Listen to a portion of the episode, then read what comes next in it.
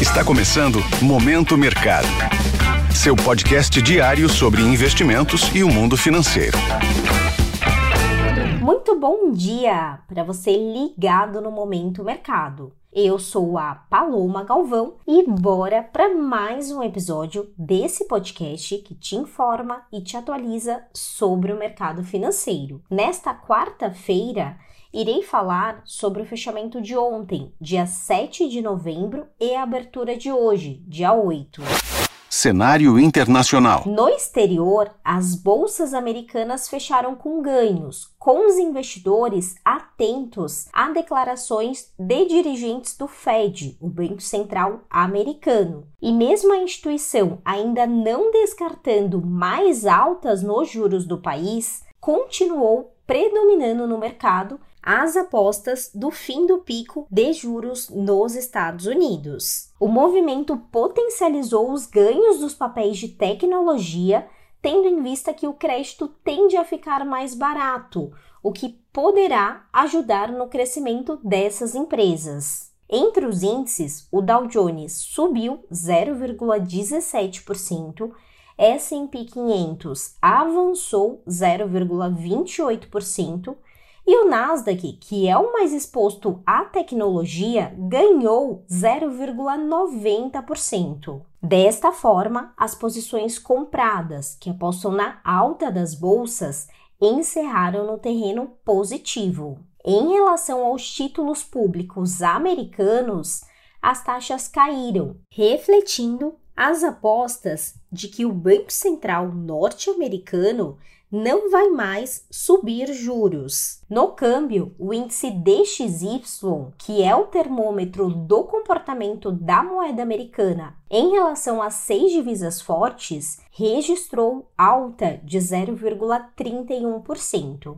No petróleo, os contratos futuros da commodity fecharam com queda superior a 4%, pressionados pelos sinais de fraqueza da economia chinesa, que reportou queda nas exportações maior do que o esperado, o que reacendeu temores de demanda global reduzida. Cenário nacional. Por aqui, o dólar encerrou o dia recuando 0,26%, cotado aos R$ 4,87. Foi a quinta sessão consecutiva de baixa da moeda americana no mercado doméstico. Neste contexto, as alocações compradas ou expostas à variação cambial fecharam no vermelho. Na renda fixa, os juros futuros foram conduzidos pelo quadro externo. O recuo dos títulos americanos e o tombo do petróleo resultaram na queda dos principais contratos. Assim, as posições tomadas, que apostam na alta dos juros futuros, encerraram em baixa. Internamente, o destaque do dia foi a ata do cupom, o Comitê de Política Monetária, que trouxe a avaliação de que o contexto econômico brasileiro permite continuar com o ciclo de cortes de juros iniciado em agosto, mas que o cenário internacional poderá colocar restrições na extensão desse ciclo. Além disso, no fim da tarde, a aprovação do relatório da reforma tributária na Comissão de Constituição e Justiça, a CCJ, do Senado, e a aprovação de relatório preliminar sobre a Lei de Diretrizes Orçamentárias ajudaram a fortalecer a confiança dos investidores, o que contribuiu para o quinto avanço consecutivo da Bolsa Brasileira, o Ibovespa encerrou em alta de 0,71% aos 119 mil pontos. Na ponta ganhadora do índice, destaque para as ações das varejistas Magazine Luiza, que avançou 23,78%, e Casas Bahia, que teve uma alta de 11,76%. Com isso, as alocações compradas, que apostam na alta do índice, foram favorecidas.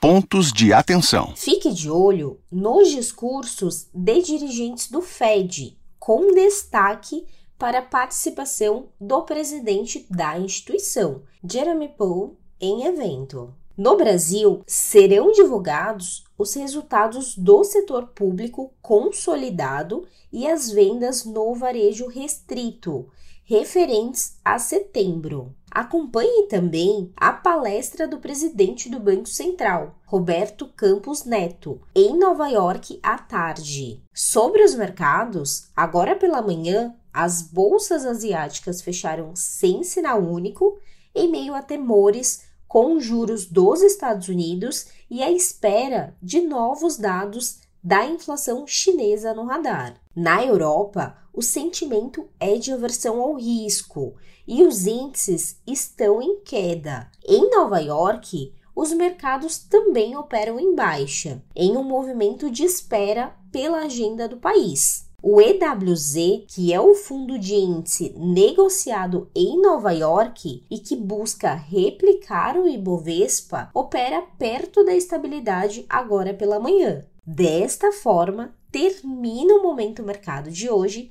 Agradeço a sua audiência, uma excelente quarta-feira, bons negócios e até a próxima. Valeu! Esse foi o Momento Mercado com o Bradesco, sua fonte diária de novidades sobre cenário e investimentos.